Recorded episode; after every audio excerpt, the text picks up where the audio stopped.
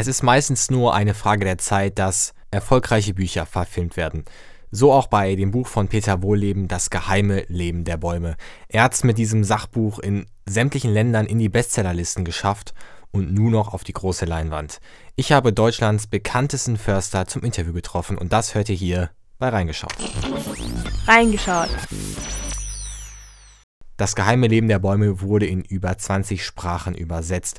Peter Wohleben bringt da auf seine eigene sympathische Art dem Leser den Baum und den Wald einfach näher. Und jetzt hat er es damit auf die große Leinwand geschafft. Ich habe ihn im Rahmen seiner Kinotour in Köln getroffen und da hat er mir erzählt, wie es zu dem Film gekommen ist, was den Film anders als andere Dokumentarfilme macht und wie es momentan um den Wald steht. Hätten Sie jemals damit gerechnet, dass Ihr Buch verfilmt wird? Nein, im Leben nicht. Ich hätte auch nicht gedacht, dass es erfolgreich wird. Also das war für mich schon, meine Frau die hat immer gesagt, Mensch, irgendwann mal auf der Top 20 der Spiegel Bestsellerliste. Ja, na, man muss ja nicht größenwahnsinnig werden. Ja, und äh, dann, dass dann nachher ein Kinofilm draus wird, also das hat mich umgehauen. Ja, was ist denn jetzt der Unterschied zwischen Ihrem Kinofilm zu jetzt, sage ich mal, gewöhnlichen Naturdokumentationen? Das ist eine, zum einen eine besondere Mischung aus ähm, der Filmung der Naturphänomene in Zeitraffer, ganz tolle Aufnahmen von Jan Haft. Und das Ganze kombiniert eben mit einem Kamerateam, was mich anderthalb Jahre lang begleitet hat zu den Brennpunkten der Wälder rund um den Globus.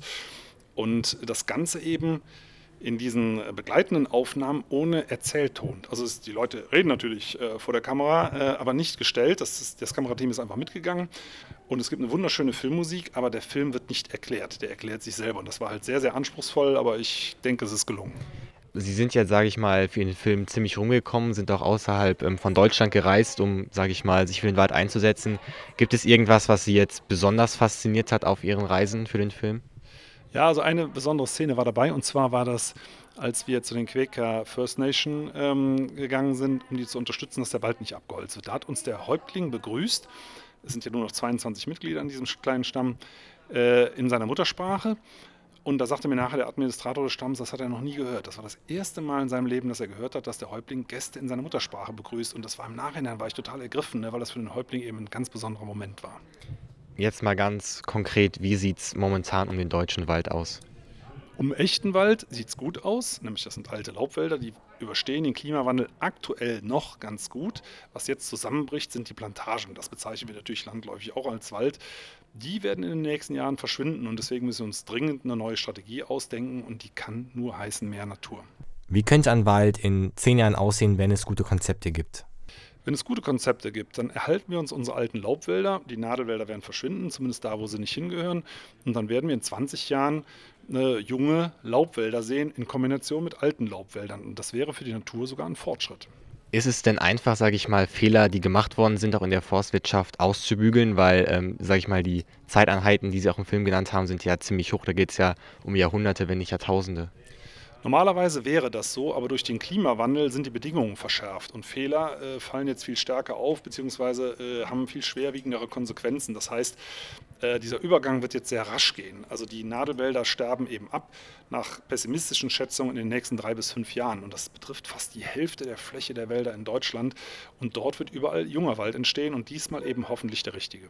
Okay, allerletzte Frage. Was kann ich jetzt persönlich ähm, für jemanden, der jetzt nicht irgendwie da beruflich involviert ist, ähm, tun, um den Wald zu schützen? Das geht ganz einfach. Wechseln Sie die Suchmaschine von Google auf Ecosia. Die ist gemeinnützig, die verdienen keinen Cent äh, an Gewinn, sondern stecken das Geld alles in neue Wälder, zum Beispiel auf Borneo, in der Sahelzone. Also die Waldfläche muss auch größer werden und das kann man einfach machen, indem man die Suchmaschine wechselt. Ja, ähm, noch eine Frage, die sich gerade ergeben hat. Sie haben gesagt, Julia Glöckner wäre die Fichte des, des Bundestages. Können Sie das vielleicht noch mal kurz erläutern, weil das fand ich sehr, ja, sehr stark, den Satz. Ja, Julia Klöckner, äh, die Fichte des Bundeskabinetts. Fichten sind schöne Bäume, nur in dem Fall stehen sie am falschen Platz. Und wenn der Wind sich dreht, kippen sie ziemlich leicht um.